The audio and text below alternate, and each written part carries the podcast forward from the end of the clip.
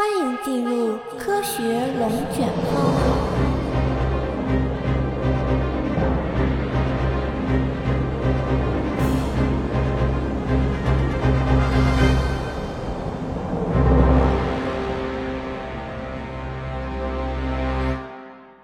上集我们说到，莱尼泽观察到了胆固醇神奇的变色结晶和二次融化现象。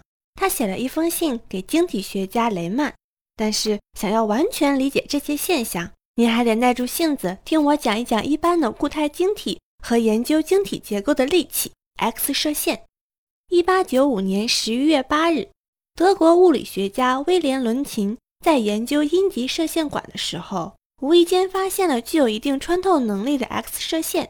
一名三十四岁的英国科学家威廉·亨利·布拉格。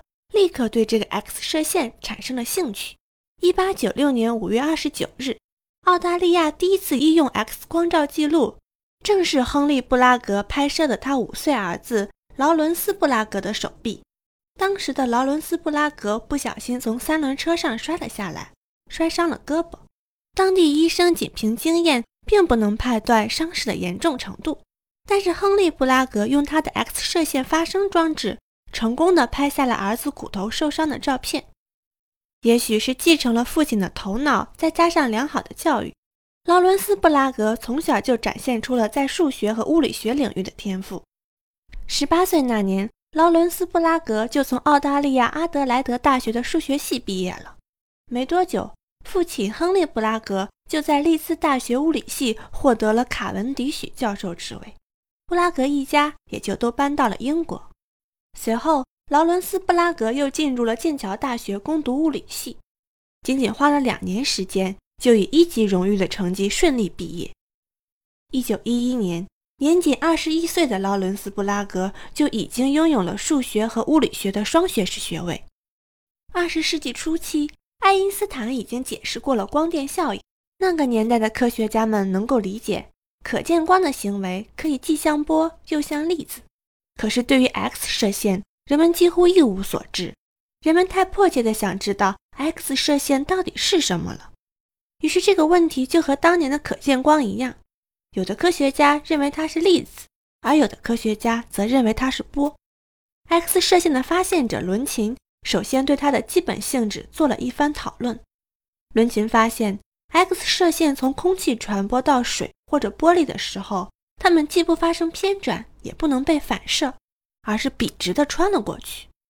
它与物质之间的相互作用非常类似于小子弹直接穿射人体，因此伦琴更倾向于相信 X 射线是粒子。就算是波，它也只可能是和声波一样的纵波。纵波的振动方向和传播方向是一致的，而不是可见光那样的横波。横波的振动方向与传播方向垂直。粒子派的另一代表人物约瑟夫·汤姆逊就在他1903年的著作《气体导电》中指出，如果 X 射线像可见光那样具有波动性，那么当它投射到非常小的物体，比如小孔和光栅的时候，在成像处的阴影边界的内外侧是可以观察到明暗相间的条纹的。这些明暗相间的条纹就是所谓的衍射条纹，它可以用来证明可见光的波动性。但是目前没有人观察到 X 射线的衍射条纹，至少伦琴自己也没有。虽然没有人能够观察到 X 射线的衍射条纹，但是在一年后，也就是1904年，波动派的代表人物英国物理学家查尔斯·巴克拉找到了一条似乎可以证明 X 射线是波的线索。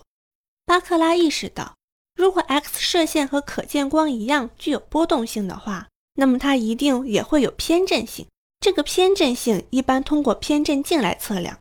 简单的来说，就是沿着水平方向上振动的光能够通过水平偏振镜，但是无法通过竖直偏振镜。同样的，竖直方向振动的光可以通过竖直偏振镜，但是是无法通过水平偏振镜的。可是，当巴克拉尝试让 X 射线通过偏振镜的时候，这些 X 射线仍然像一颗颗子弹一样，直接穿射了偏振镜。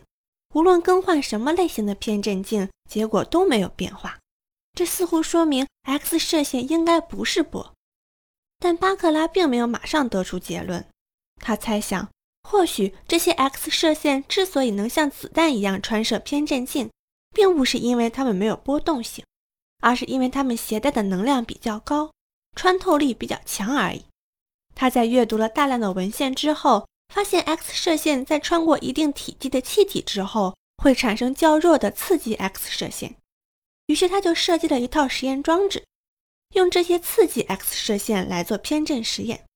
果不其然，当他降低了 X 射线的强度之后，终于观察到了 X 射线的偏振性，它们的表现和可见光一模一样。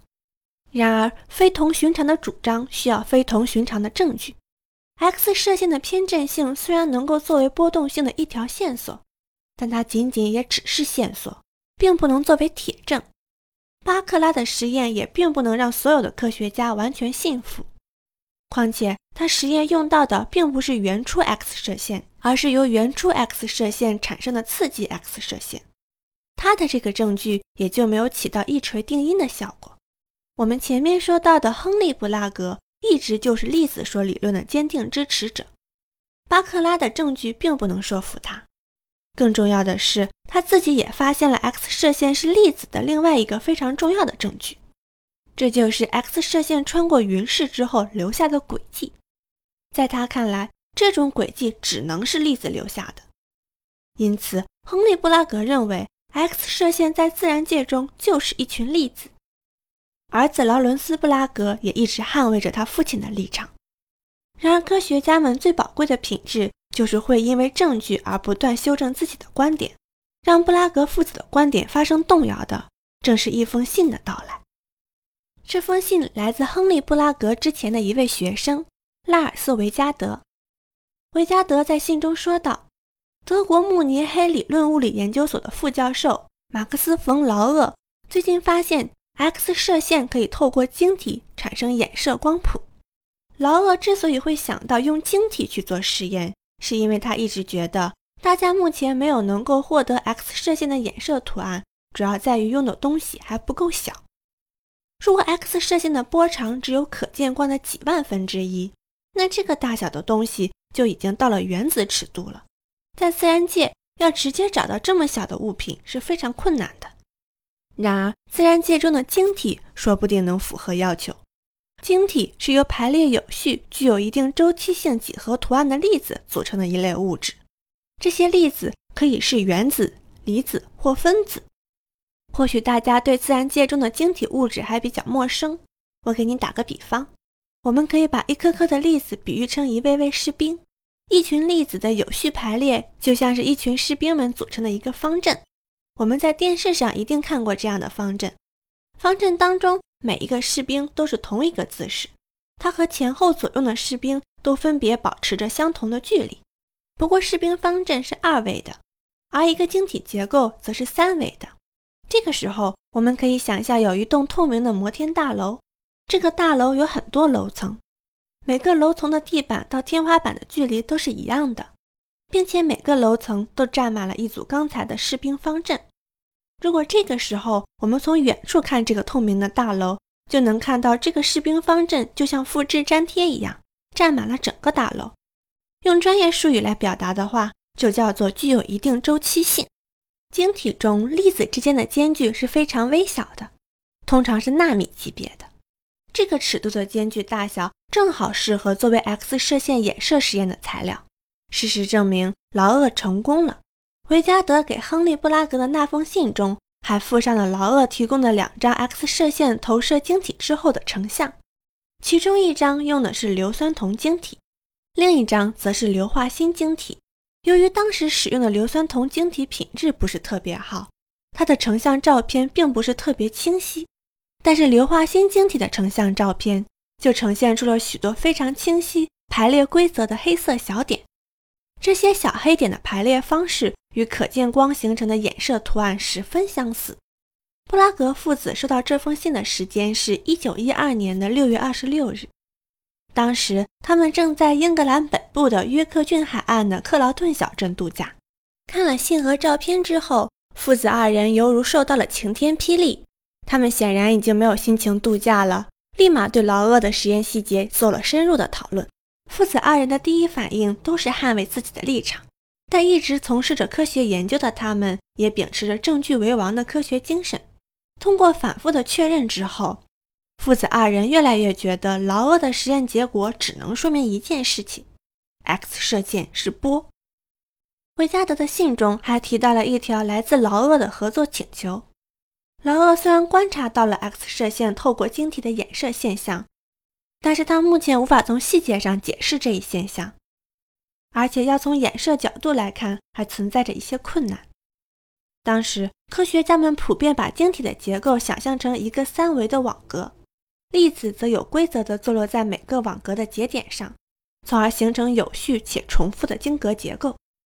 如果还是用刚才透明大楼里的士兵方阵的例子来理解的话，我们可以想象为有一个人用绳子把每一位相邻的士兵都连了起来。注意，是每一位士兵，包括他的上下、前后、左右。这个时候，我们从远处去看这个透明大楼，就能看见绳子组成了一个三维的网格，而每个士兵则站在了绳子与绳子的交点处。